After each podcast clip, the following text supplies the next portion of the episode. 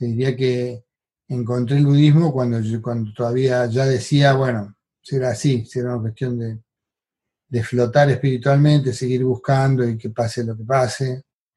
Este, y de repente aparece una cosa que tiene coherencia, que hace sentido, que siento, que siento, uy, yo nací budista y tardé 50 años en darme cuenta, ¿no?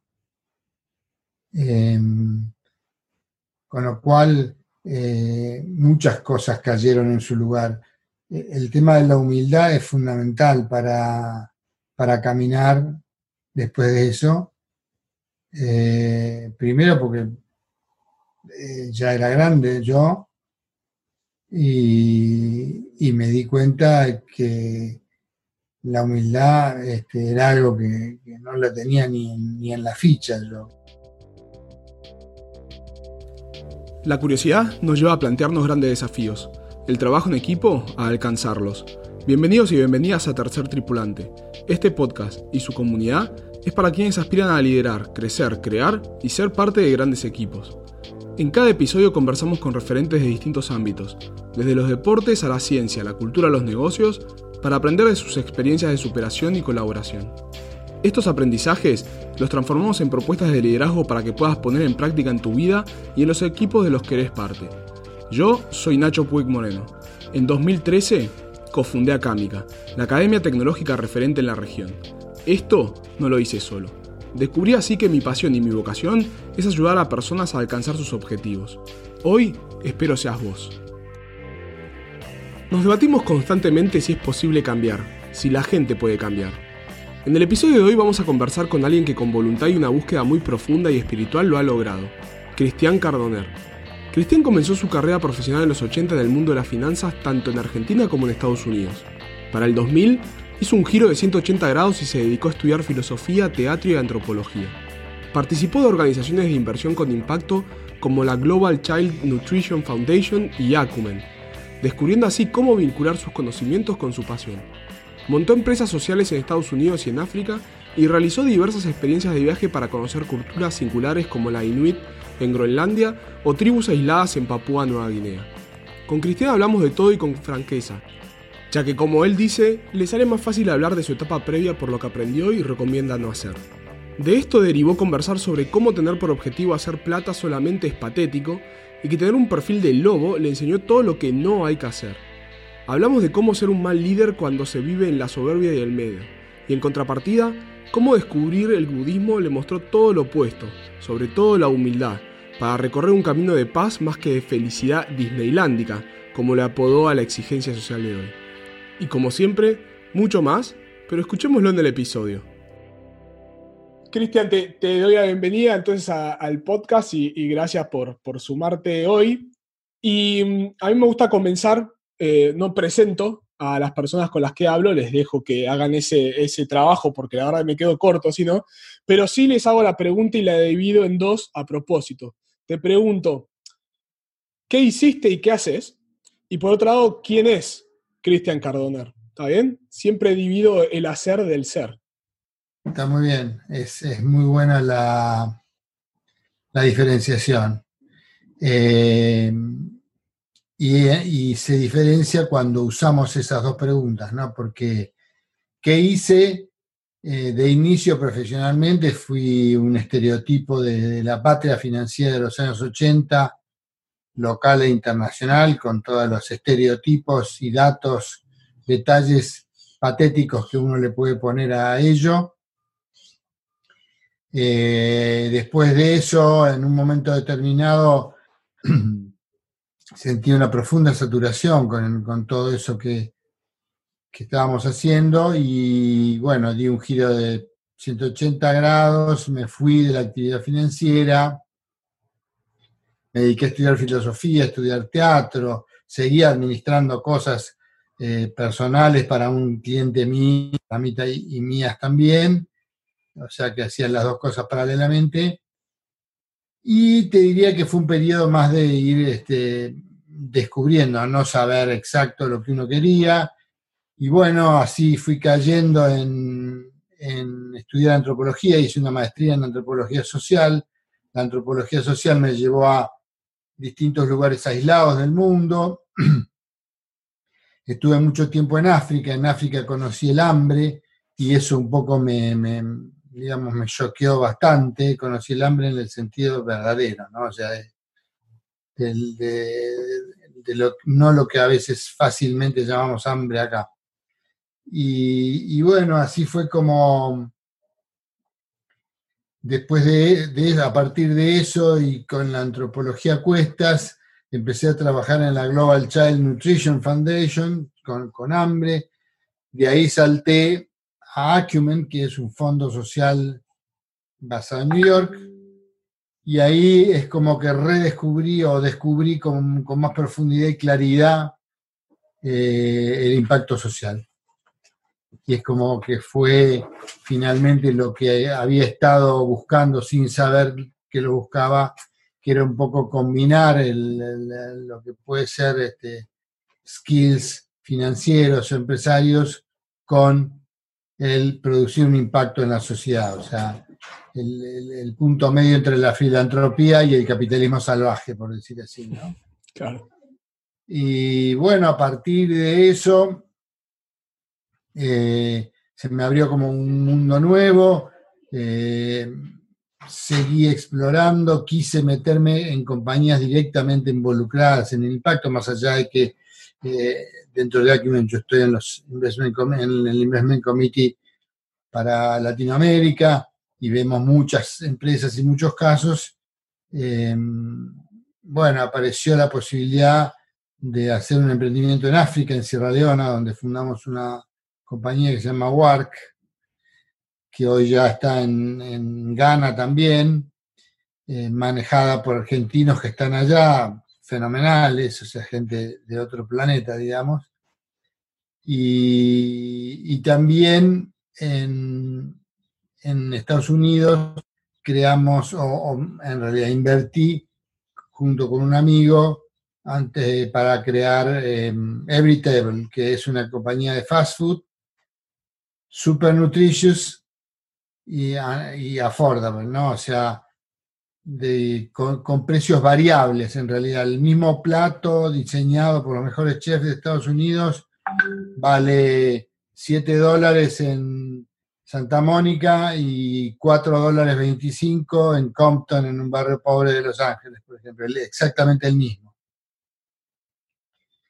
Eh, y bueno, a, partir de eso, bueno, las compañías en las que estoy, de las que estoy más cerca con Acumen son este, compañías de acción directa sobre los pueblos como cacao y café en, la cuenca andina, sobre todo en Colombia, en toda la parte de de tierras desplazadas por, el, por la FARC, recuperadas ahora.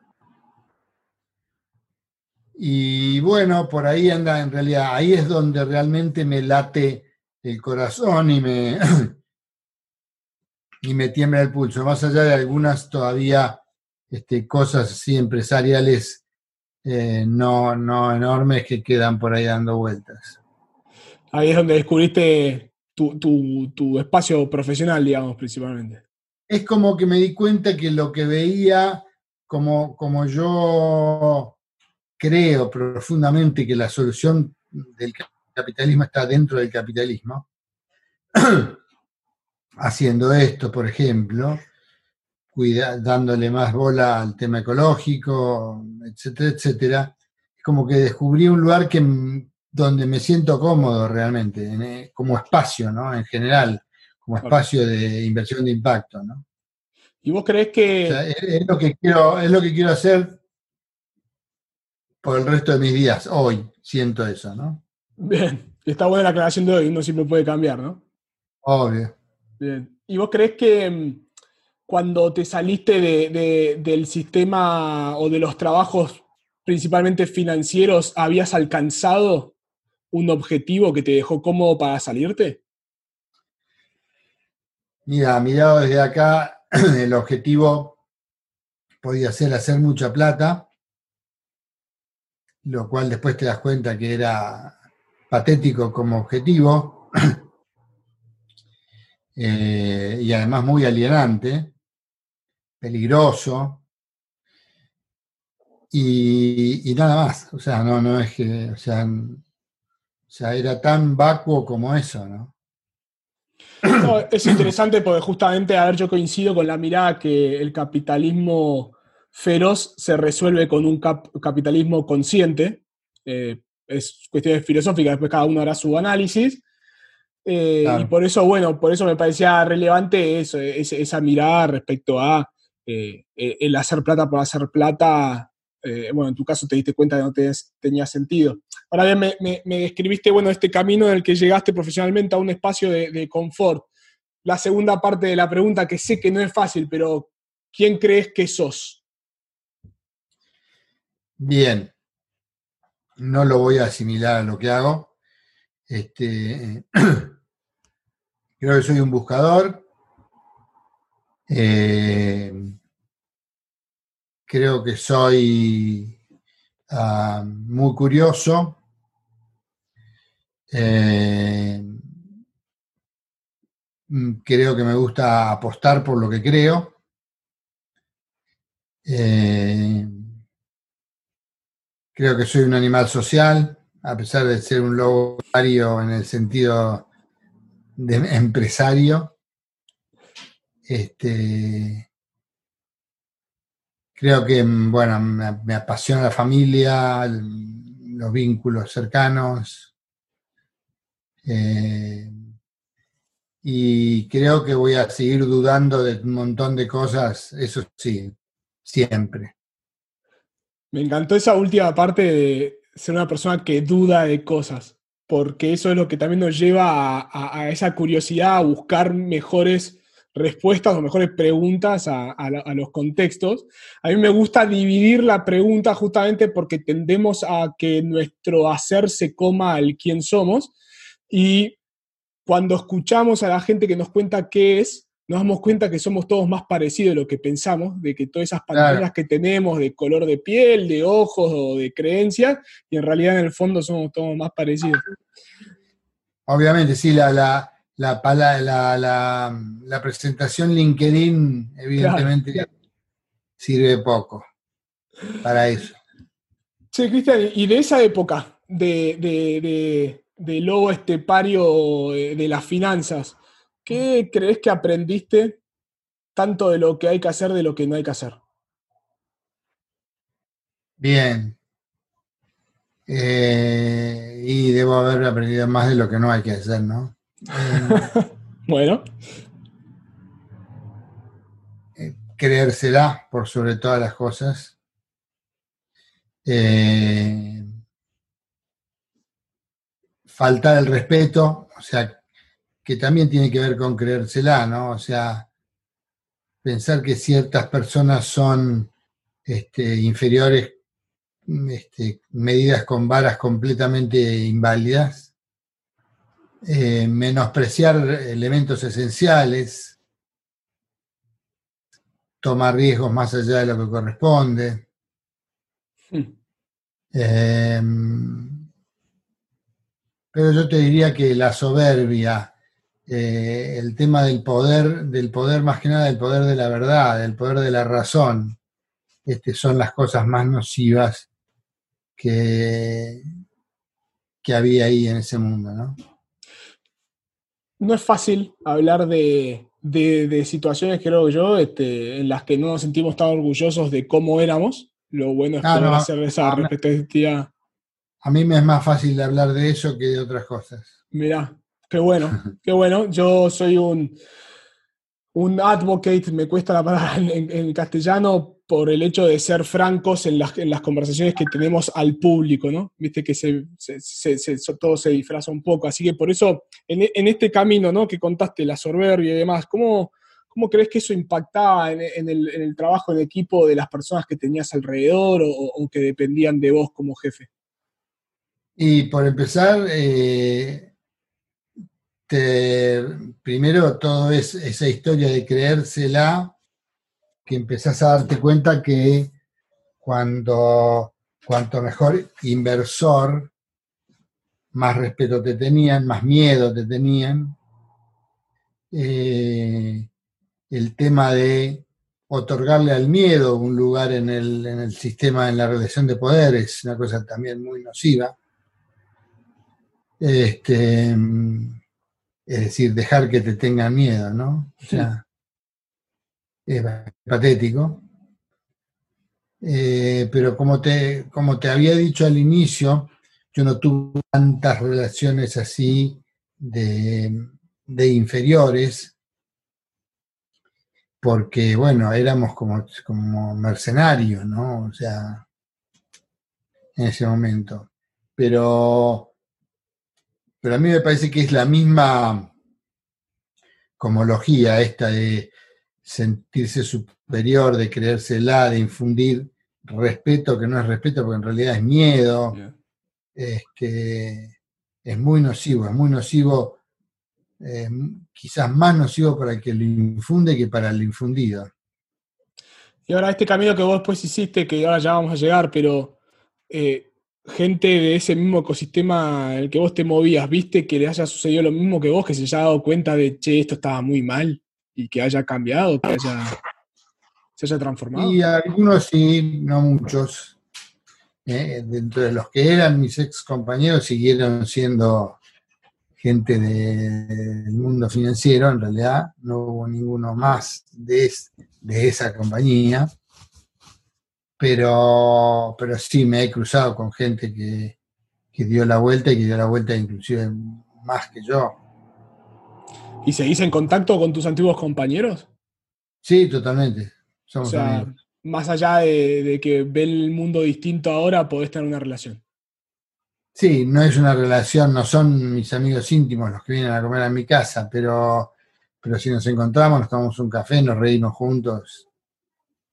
Sí, sí, nunca hubo rispideces. eso también es saber aceptar que, cada uno hace su camino, ¿no? Me imagino. Obvio.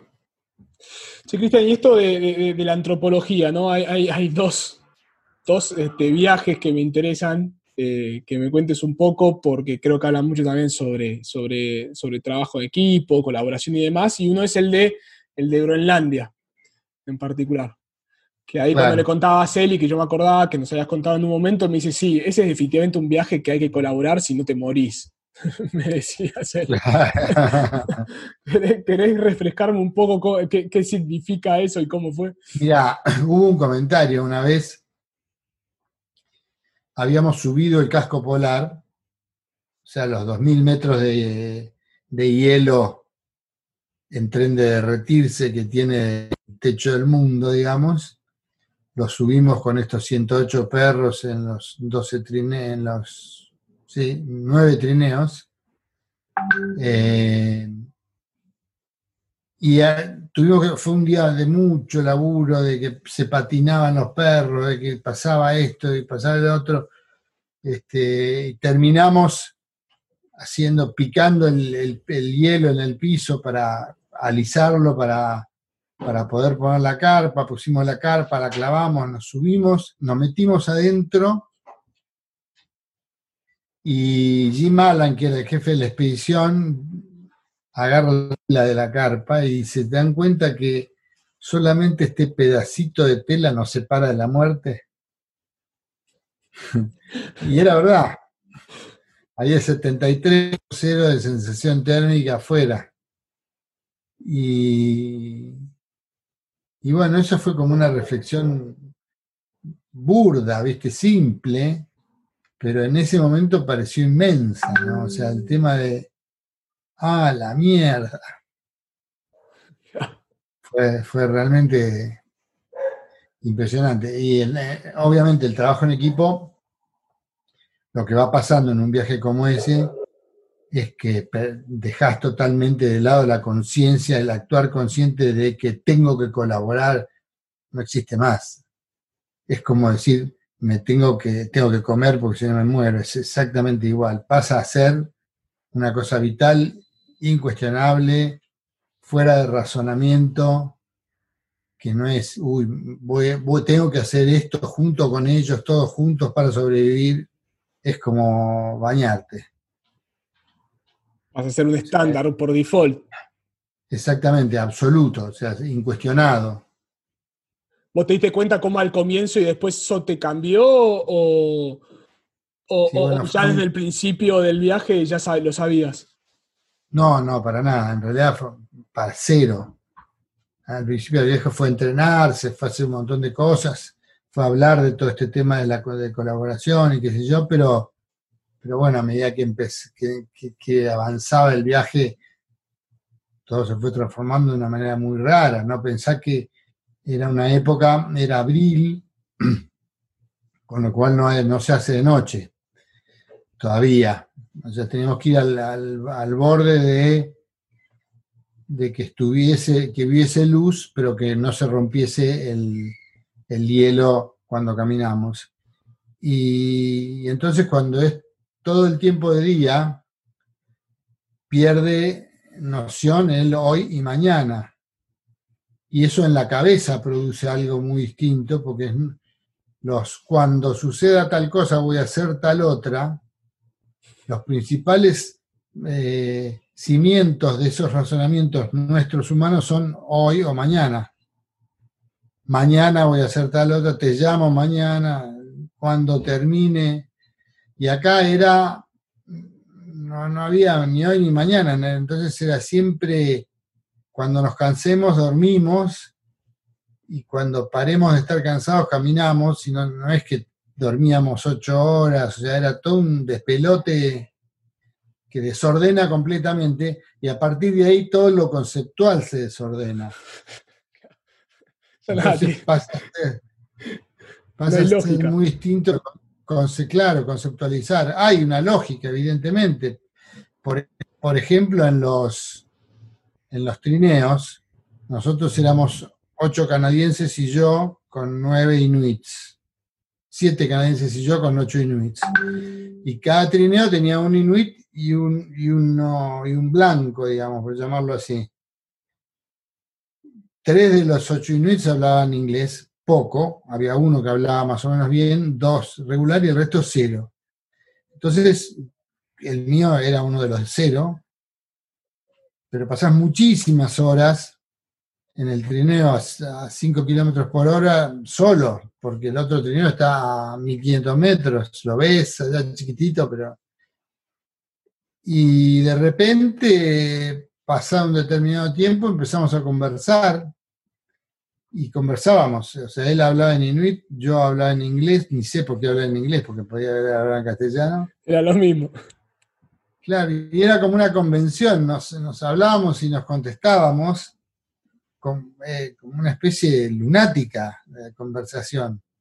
Porque él no sabía lo que yo decía y yo tampoco lo de él, pero lo imaginábamos, qué sé yo, era, era estar con alguien. Muy loco fue eso.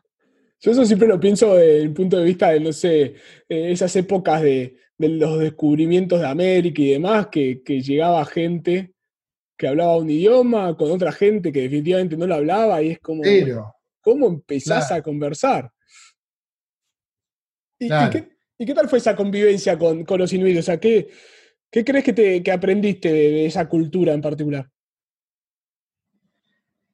Por empezar, la aceptación mutua, o sea, nosotros no los contratamos a ellos, ellos nos invitaron a acompañarlos. Hmm, pequeño detalle.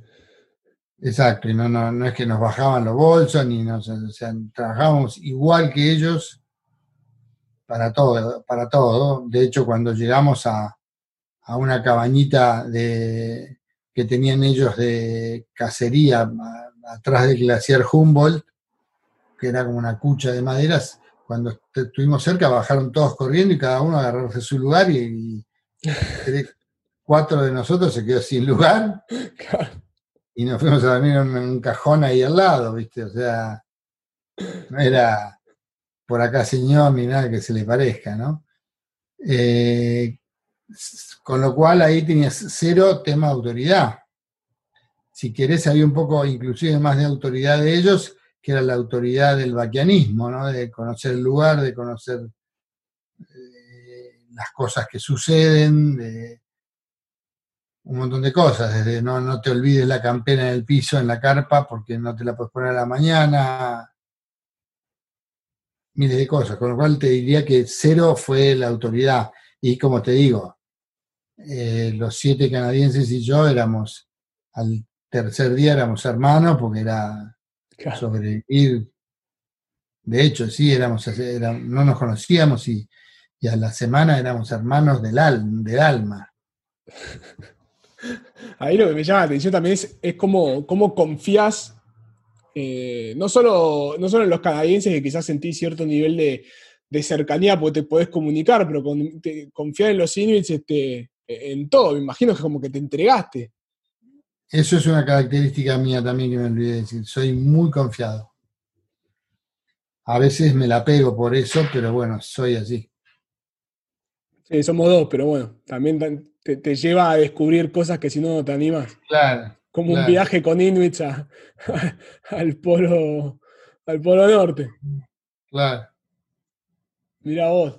Che, y después hay otro. El canadiense Alan, eh, Jim Allen, el jefe de la expedición, siempre decía que lo que le había llamado la atención era la forma en que yo había confiado en él, porque me pasaron un mail y a partir de ahí dije, bueno, vamos. ¿A qué hora? Claro, y el tipo dijo, está loco este tipo, pero bueno, tenía que ver con la confianza que, te referías. Pero perdón, vos estabas diciendo algo. No, no, que bueno, eh, que más allá también de la, aceptación con los Inuits y, del respeto respecto a, bueno, a su conocimiento del lugar, eh, después, eh, o sea, como que estuviste compartiendo tiempo con ellos más allá de, la expedición, puede ser, ¿no? Sí, sí, claro. Primero, al principio una semana nos entrenamos en Cana, que es la primera ciudad de, de Northern Greenland, que viven 450 personas. Y después nos quedamos unos días con ellos también eh, de vuelta en, Cana, no con ellos, no con los que fueron con nosotros en los primeros, sino con los habitantes, porque los que fueron con nosotros se quedaron cazando, se quedaban cazando como un mes más. En temporada de caza. Y no los querían ver más de ustedes. pues en realidad nos fueron a buscar al glaciar Humboldt en un, este, en un hidroavión. Ah, ok, ok. Bueno, el regreso siempre dicen que es más fácil. De hecho, sí. Es muy lindo, ese día fue muy lindo ver el Inuit mío envuelto en la bandera argentina saludándome desde el piso, es como que te agarra una nostalgia insólita. Me imagino. Y ahí en la convivencia, ya en el, pueblo, ¿qué, qué, tomaste, qué viste sobre la cultura que nosotros no estamos acostumbrados? Eh, yo te diría que lo principal como detalle es eh, la raíz, eh, impresionante, la raíz cultural. Ellos son pertenecen a Dinamarca y tienen, si quieren, tienen todo pago para irse a Dinamarca a estudiar. De hecho, algunos se van, pero el 95% vuelve a vivir ahí por una cuestión de raíz. La raíz, como es tan este, brutalmente diferente, la, la, forma de vivir, el frío, la relación con la gente, etcétera, es como que no se quedan, ¿viste? No, no, cambian, no cambian la silla, digamos, vuelven ahí. A pesar de que ahora el cambio climático los está empezando a correr y yo creo que les queda poco. Después de esta generación se van a acabar. Wow. Eso fuerte. Sí, sí, ya hace poquito vi un, un islote de hielo con un oso polar aislado ahí, muy cerca de ahí, que, pero te partía en la cabeza. ¿Y cómo venís hasta acá? Hagamos un pequeño intervalo para poder digerir todo este aprendizaje. Mientras, quería recordarte que Tercer Tripulante es tu plataforma para triunfar como equipo. Sumándote a la comunidad podrás no solo estar al tanto de nuevos lanzamientos y propuestas, sino que conectarás y aprenderás con otras personas de todo el mundo. Ingresa en tercertripulante.com y suscríbete con tu email. Además, no dejes de seguirnos en Twitter en arroba ttripulante, en Instagram o YouTube como arroba tercertripulante o en tu plataforma de podcast favorita. Ahora sí, continuamos con el episodio.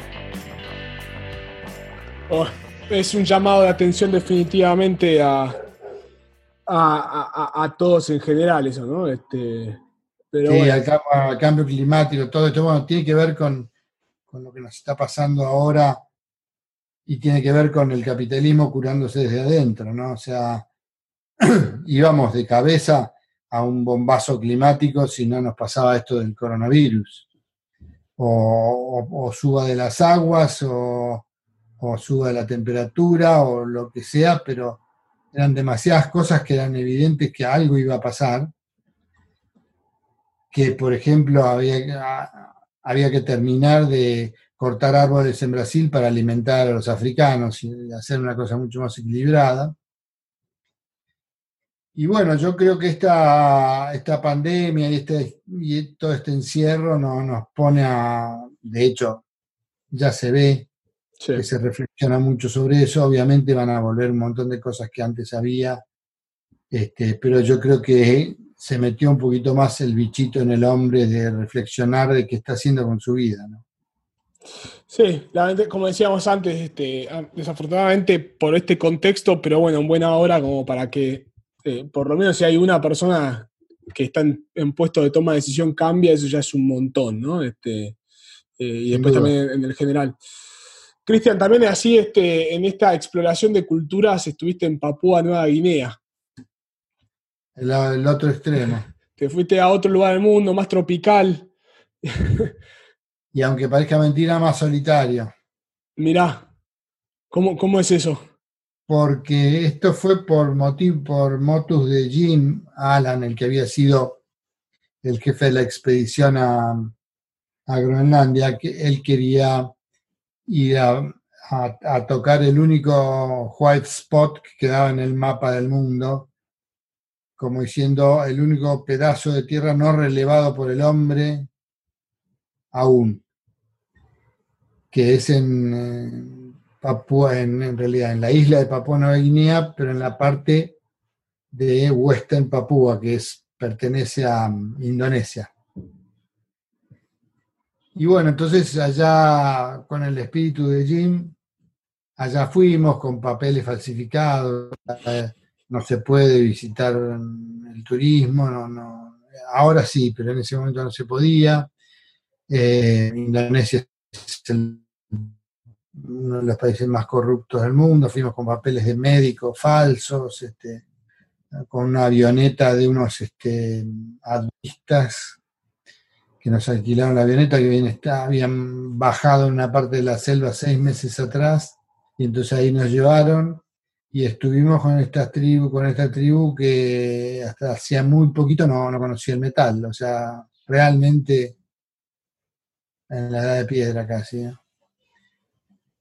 Y bueno, esa fue otra aventura, eran cazadores de cocodrilos, este, anduvimos por la selva con ellos, con, con 10 guerreros que nos dio el jefe, que después nos enteramos, pobre jefe, que estaban preparados para matarnos ante cualquier amague de que nosotros íbamos a robar algo. Sobre todo el oro, estaban preocupados por porque nos robásemos el oro de los ríos. Y bueno, fue una experiencia te diría, menos dura desde el punto de vista físico, eh, porque mucho calor y había muchas sanguijuelas. Lo único era eso, a la, noche, cuando llegábamos a acampar, pasábamos mucho rato sacándonos entre los dedos, a la panza, etcétera, entre los pies, las sanguijuelas.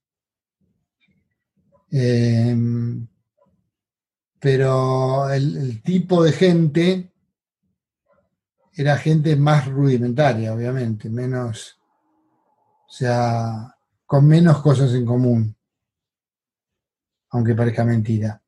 Em, era muy difícil eh, comunicarse, por supuesto, hablaban, uno hablaba papuano, que uno de los que llevábamos nosotros, eh, contratado, esta vez sí por nosotros también lo hablaba, pero era bastante difícil la comunicación y todo consistía en sobrevivir, o sea, en, tomar agua, en matar animales para poder comérselos y, y, nada más, comer cocodrilo todos los días, todo el día, eh, algún pájaro, cuando agarraban algún pájaro raramente, pero si no era cocodrilo, brochete de cocodrilo, guiso de cocodrilo, cocodrilo de la parrilla, lo que te gusta.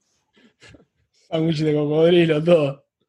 Es rico el cocodrilo, lo que pasa es que después de, de 10 días seguidos de comer cocodrilo todo el tiempo es cualquier cosa.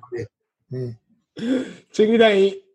Eh, obviamente dijiste que sos una persona curiosa, ¿no? Pero yo te escucho este tipo de, aventuras, ¿no? Ir a, Groenlandia, al polo, de Papúa Nueva Guinea, a conocer una tribu este, totalmente desconectada del mundo actual. ¿Por qué? ¿Para qué, digamos? Esa es una pregunta que yo me hacía todo el tiempo en esos viajes.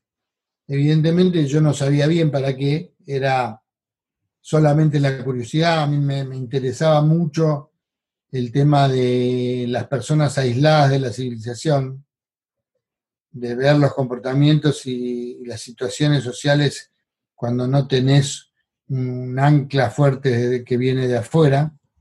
De hecho, los papers de, la facultad que hice cuando hice la maestría eran todos a partir de eso, de situaciones de poblaciones aisladas. Pero el por qué no estaba claro. Y apareció con el tema del impacto social.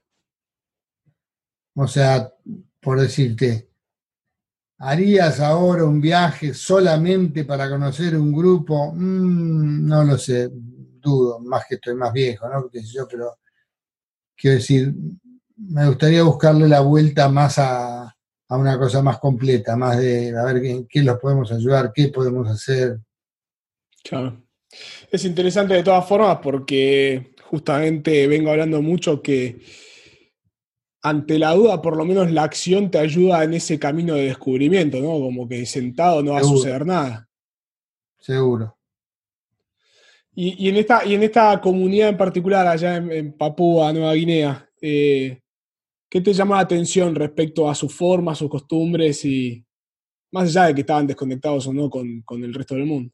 Bueno, es que eso no es poco, porque una cosa es un inuit que está desconectado, pero que usa internet cuando puede, que tiene contacto, que sabe lo que pasa, y otra cosa es gente que nunca usó un espejo. Hmm. O sea, gente que se pinta unos al otro, uno al otro, porque no tienen reflejo de la propia imagen, ni siquiera en el río lo, la usan. Eso ya tiene toda una cosmovisión escandalosa. Ahora, esa gente que nunca vio un espejo y que se pinta uno al otro, le mostras una película filmada con una Nikon este, de lo que hizo en el momento ahí. Y a, a, mí me daba escalofríos de solo pensar, de tratar de hilar su mente, de verse esa imagen. De hecho, fantaseé en el viaje no venía de volver con toda mi familia, de editar una película y volver con toda mi familia a pasarles la película. Después no, no se dio, pero fantasía en mi cabeza con hacer eso, digamos. Eh, esa era una cosa que me, me parecía tremenda. Y otra es, otra es que éramos médicos nosotros, teóricamente. Entonces de repente a mí me dijeron, vino uno que tenía una lastimadura a su hijo en la rodilla. Y bueno, yo agarré el, botiquín de Jim, que es un casi médico, porque es un aventurero de la vida, y le puse agua oxigenada, merteolate y una curita. Y obviamente cuando le pones agua oxigenada sale humo, ¿no? Esto es una cosa que parece media bruja. Y le pones la curita y al otro día está muchísimo mejor, si es una simple lastimadura. Con lo cual se hizo un, buen día, había una cola este, adelante mío de gente para curarse. Vino, por ejemplo, el jefe de la tribu y me dijo, mi mujer tiene, le duele el oído. Y me llevó a la choza y había cuatro mujeres.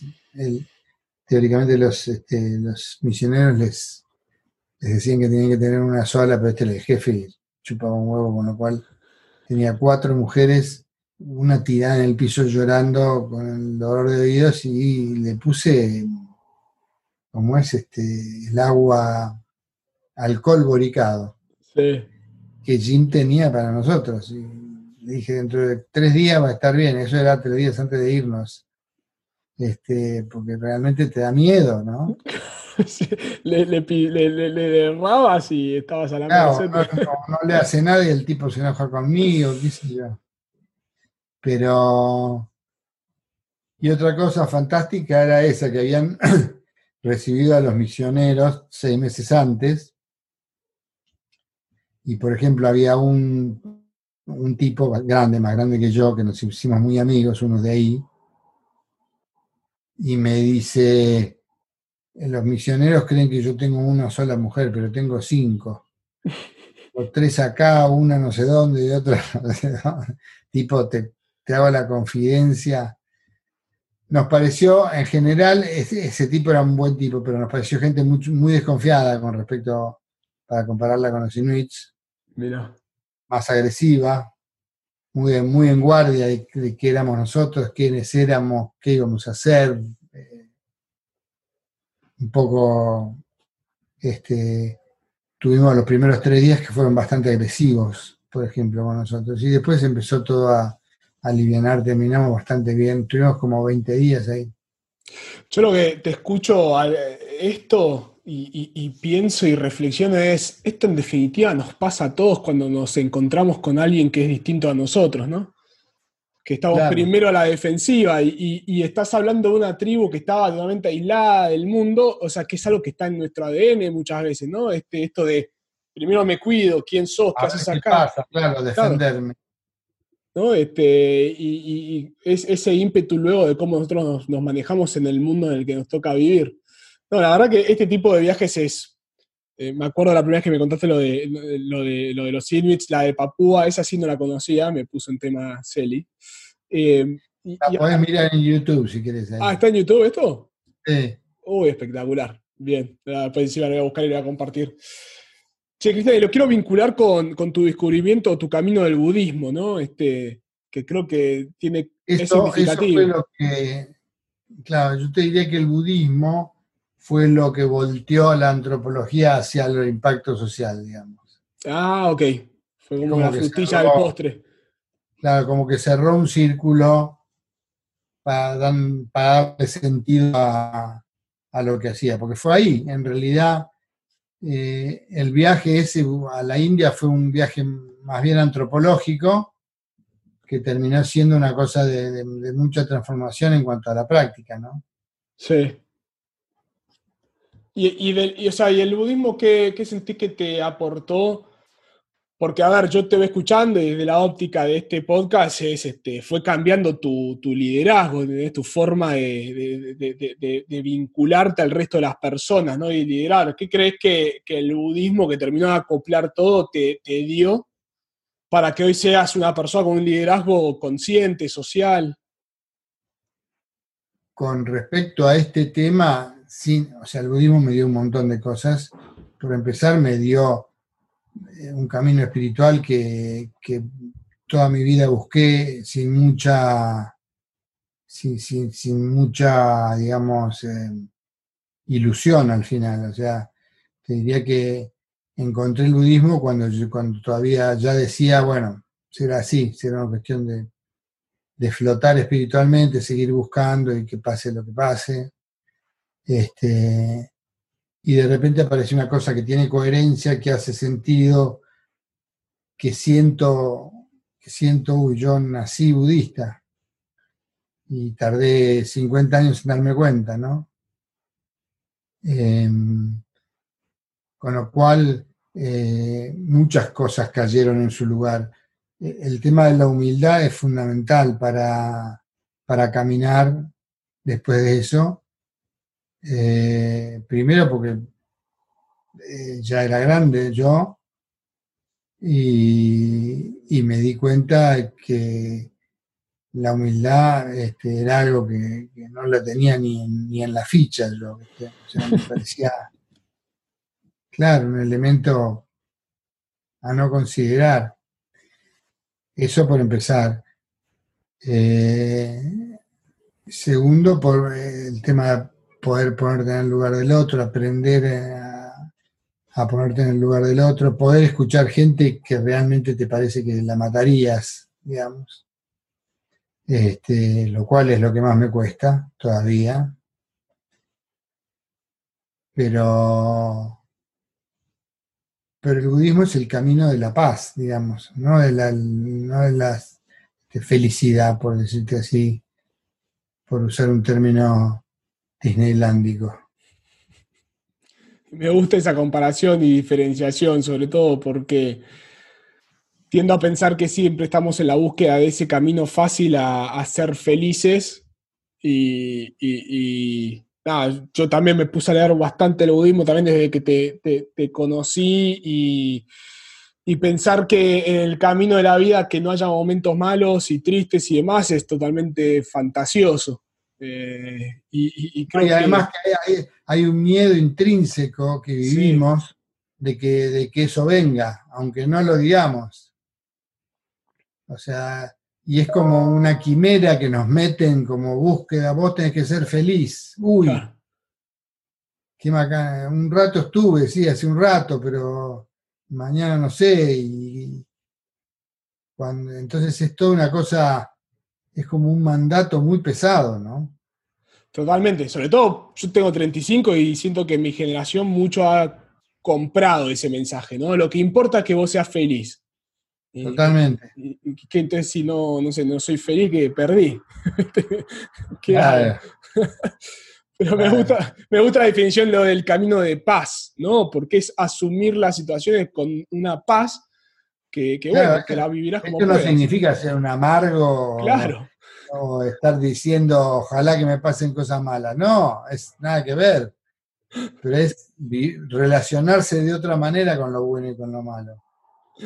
Te pregunto de la humildad en particular porque creo que eh, el, practicar la humildad es un desafío, vos mismo lo decías recién, bueno, a veces todavía me pasa que está bien, pues es humano y, no sé, quiero matar a alguien, pero bueno, es como que me, mantengo en mi centro. ¿Cómo, ¿Cómo haces para practicar genuinamente la humildad? ¿Qué significa ser humilde? No practicas la humildad, practicas el budismo. Mira. Entonces, cuando practicas, eh, digamos, entrenar la mente para conocer su verdadera naturaleza, que es lo que haces cuando practicas,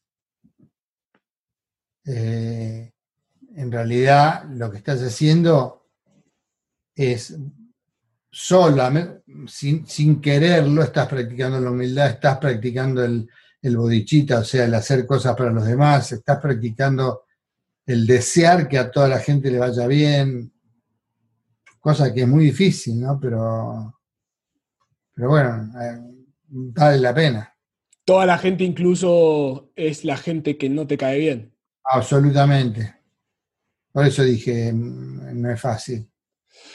Definitivamente, definitivamente, pero es un, creo que es un lindo camino. Yo vengo hablando mucho de, la mentalidad de comunidad como una propuesta que la tomé un poco también del mundo de la tecnología, que, que se comparte mucho y, y, e incluso en términos de negocios me ha dado muchísimo mejor resultado el tener ese, ese acercamiento a primero que te puedo ofrecer que, que, estar todo el tiempo tomando, tomando, tomando. Así que bueno, por suerte, no sé, eh, por muchos motivos a mí me ha servido, espero que, que otra gente también.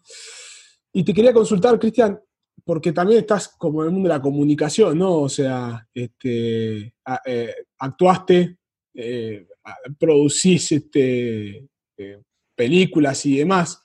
¿Cómo, ¿Tiene alguna conexión esto con, lo tuyo o nada que No, no. Eh, actuar tiene que ver con que siempre me gustó el teatro y en su momento lo hice, después ya de grande no lo, dejé de hacer.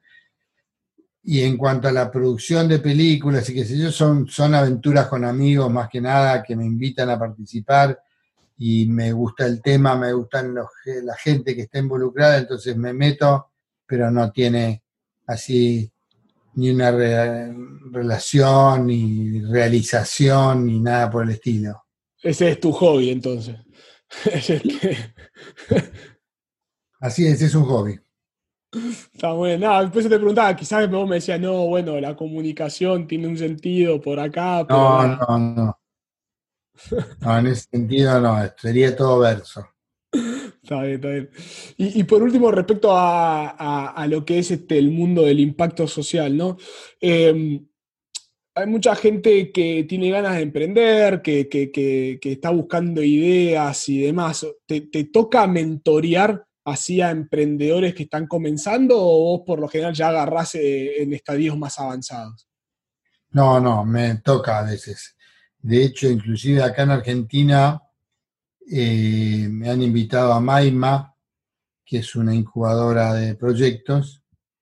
He ido a algunas reuniones con ellos, he tenido algunas reuniones con, con entrepreneurs, emprendedores que querían hacer tal o cual proyecto. hemos tenido ya, hemos cruzado llamadas y les he tirado algunas cosas de contacto, no, no muchas porque no, no he tenido tanto tiempo acá con ellos, pero y en Acumen también aparecen. Te, involucras entonces más allá de estarnos en los boards y esas cosas. Totalmente, de hecho, como te digo, este, armamos eh, Work en África de, nada, o sea, ahora hay un board que parece un board, pero fuimos nosotros tres durante muchos años, digamos. Te arremangaste ahí entonces. Un poco así. Y, te iba a consultar entonces, eh, ¿qué, tipo de consejo le, das o le darías a, gente que quiere iniciar un camino de, del capitalismo con impacto? Eh, que no se frustre, porque es muy fácil frustrarse al inicio, que busque proyectos serios, que busque gente calificada, eh, que busque lo que le gusta, o sea, que, que no se embarre sin, forzando algo. A pesar de ello, obviamente, no, es que uno tiene que estar enamorado y que todo tiene que ser una maravilla, pero, pero sí que tenga el bichito que pique, que mire mucho lo que hay en el mundo, que cada vez hay más, enormemente cada vez hay más. Este, con lo cual eh, es muy probable encontrar lo que a uno le, calza la horma del zapato con más facilidad si uno recorre mucho el, el espinel. Este, y que no disfrace el impacto. Sobre todo, ¿no? O sea, para ir a un extremo, eh, Pablo Escobar Gaviria daba de comer, daba trabajo, se producía impacto. No me estoy refiriendo a eso, pero lo dije para ilustrar la punta del, otro extremo. Sí, sí. El, absurdo es, una buena forma de ilustrar el, y lo entiendo muy bien. No, me metí en un impacto, no, me metí en un negocio acá que sí, sí es de impacto, que yo le damos de trabajo a 20 no sé qué y le damos ¿Cuál es el impacto? Es, peligroso ese tema, ¿no? O sea, eso no es impacto. no tengo nada contra eso, con armar una empresa, pero, eso, no es impacto, digamos. Si lo que quieren es impacto social, tiene que ser compañías que busquen la transformación, ¿no? Y hay, hay tanto por transformar y también lo que está bueno es entender que, hay un montón de... cada vez más. Sí, y está lleno de fondos y organizaciones que lo apoyan, así que eh, no es que te vas a morir de hambre, no es, no es un juego de la BNG, digamos. Totalmente. Sí, Cristian, la última pregunta que te hago. Eh, ¿Qué es eso que no tenés que olvidarte nunca? O sea, ¿qué, le recomendarías al vos del futuro?